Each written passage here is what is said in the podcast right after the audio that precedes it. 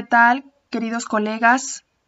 Bienvenidos a este espacio, su espacio, docente en acción. Un sitio que tiene el objetivo de compartir temas de relevancia que ayudarán a optimizar nuestra práctica docente. Los invito para que escuchen este primer podcast. Así es de que pues vamos a comenzar. Docentes en acción. Muchas gracias a todos los que están escuchando en este momento este podcast. Mi nombre es Cristina, actualmente me encuentro cursando el tercer cuatrimestre de la maestría en educación. Hoy les tengo preparado un tema donde conoceremos un poco más sobre las competencias que todo docente debemos de poseer al momento de trabajar con plataformas, al momento de realizar ambientes virtuales de aprendizaje. Sabemos que actualmente estamos pasando por situaciones complicadas.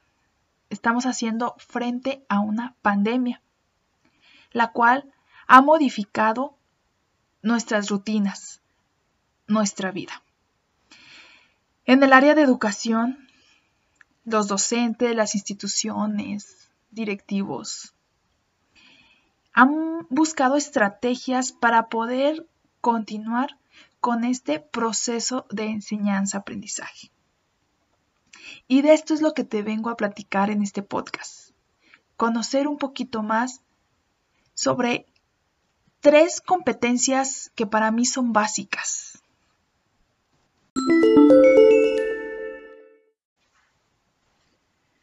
Como primer competencia, les presento las competencias pedagógicas.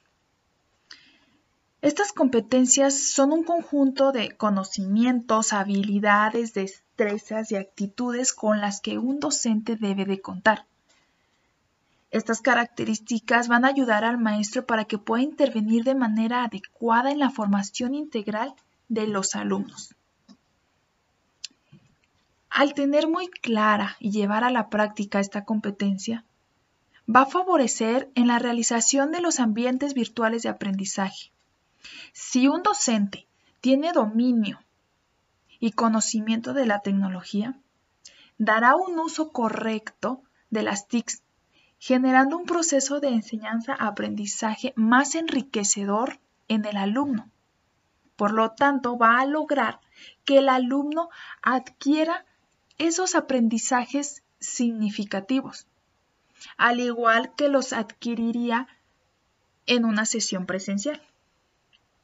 En segundo momento están las competencias de investigación. Ya que nosotros conocemos la plataforma en la cual vamos a generar estos ambientes virtuales, es también imprescindible generar competencias de investigación. Pero ¿a qué me refiero con esto, colegas? Bueno, pues sabemos que en la actualidad existen pocas personas interesadas en llevar a cabo investigaciones en cualquier campo, en cualquier área.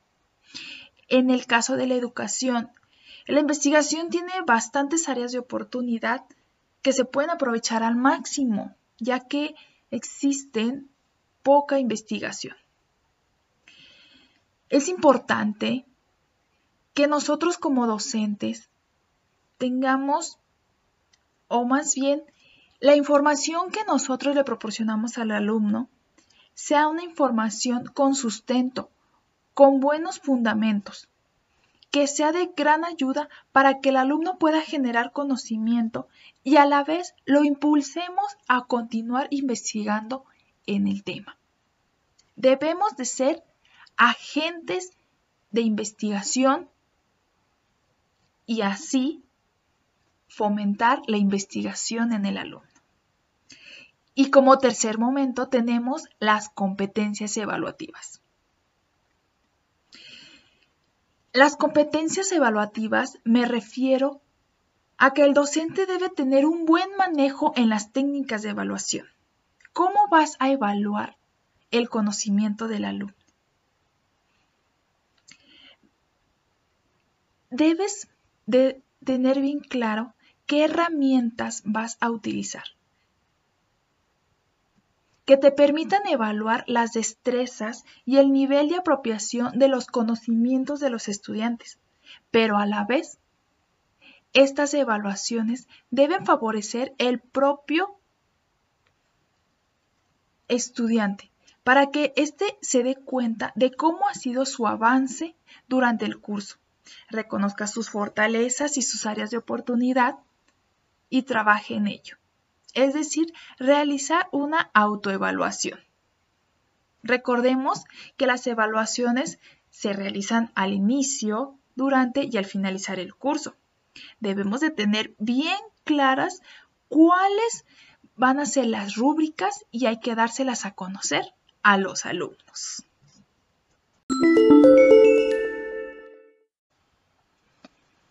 Para finalizar este podcast, colegas, quiero cerrar con lo siguiente todo docente debe ser estratégico en el uso formativo de TICS. Debe tener un pensamiento proactivo de planificación de la enseñanza. Debe poseer un pensamiento interactivo y un pensamiento evaluativo. Queridos colegas, espero que esta información haya sido de su interés y sea de gran ayuda en el ámbito laboral. Les deseo mucho éxito. Dejo un cordial saludo para todos ustedes. Se despide Cristina de tu espacio docente en acción. Hasta la próxima.